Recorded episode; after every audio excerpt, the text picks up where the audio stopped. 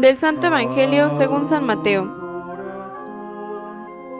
En aquel tiempo, uno de los doce, llamado Judas Iscariote, fue a ver a los sumos sacerdotes y les dijo, ¿Cuánto me dan si les entrego a Jesús?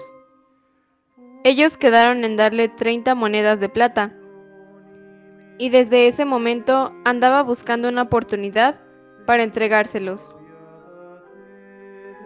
El primer día de la fiesta de los panes Asimos, los discípulos se acercaron a Jesús y le preguntaron, ¿Dónde quieres que te preparemos la cena de Pascua? Él respondió, Vayan a la ciudad, a casa de fulano, y díganle, el maestro dice, mi hora está ya cerca. Voy a celebrar la Pascua con mis discípulos en tu casa. Ellos hicieron lo que Jesús les había ordenado y prepararon la cena de Pascua. Al atardecer, se sentó a la mesa con los doce, y mientras cenaban, les dijo, Yo les aseguro que uno de ustedes va a entregarme. Ellos se pusieron muy tristes y comenzaron a preguntarle uno por uno, ¿acaso soy yo, Señor? Él respondió, el que moja su pan en el mismo plato que yo, ese va a entregarme, porque el Hijo del Hombre va a morir, como está escrito de él. Pero hay de aquel, por quien el Hijo del Hombre va a ser entregado. Más le valiera a ese hombre no haber nacido.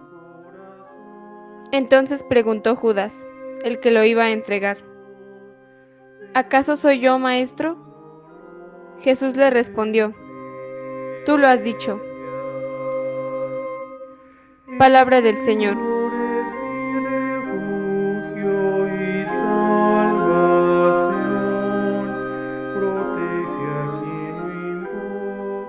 La gracia de nuestro Señor Jesucristo, el amor del Padre y la comunión del Espíritu Santo esté con cada uno de ustedes.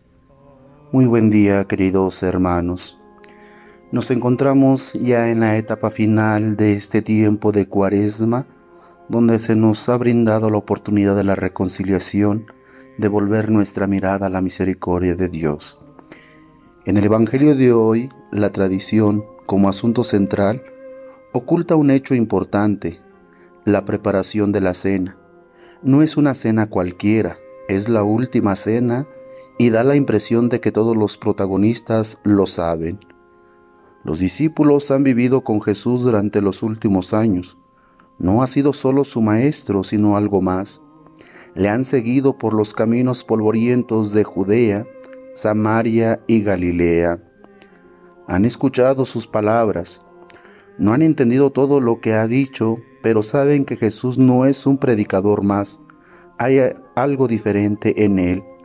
Más allá de sus palabras han visto su forma de estar, de relacionarse con los que sufren, con los oprimidos por el mal y la enfermedad, se han dado cuenta de que su presencia era sanadora y que habría caminos de esperanza para los que solo tenían un futuro negro, oscuro e incierto por delante. Ahora saben, aunque no se atrevan a decirlo, que esa historia está a punto de terminar y que la cena de Pascua que se avecina no va a ser una más de las que han venido celebrando todos los años. No va a ser diferente por la comida, sino porque saben que algo se va a romper para siempre. La cercanía con Jesús, su Maestro y Señor, se va a quebrar. Hay nubes de tormenta en el horizonte. El que ha sido creador de esperanza y vida para todos, tiene la muerte acechando en su propio horizonte. Por eso la cena que van a preparar no es normal. También Judas sabe que va a ser la última cena. Él se va a encargar de cortar esa historia, de romper las esperanzas y el futuro, quizá porque no ha entendido nada. Lo que él esperaba ve que no se va a hacer realidad. No tiene sentido ni seguir a Jesús, ni seguir con Jesús.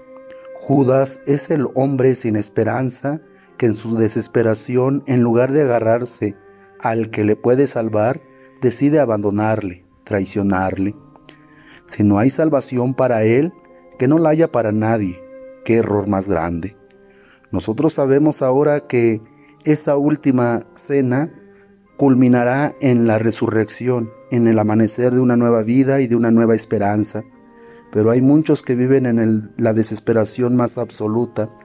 Hoy es un buen día para acordarnos de ellos en nuestra oración. Y si alguno conocemos de acercarnos a él o a ella y con nuestra presencia abrir un hueco para la luz y la esperanza en medio de su noche. No se trata de acusar y condenar, sino de entender y, tender la mano y salvar. Queridos hermanos, que realmente resucitemos con Cristo en esta Pascua para ser renovados por Él. Que así sean.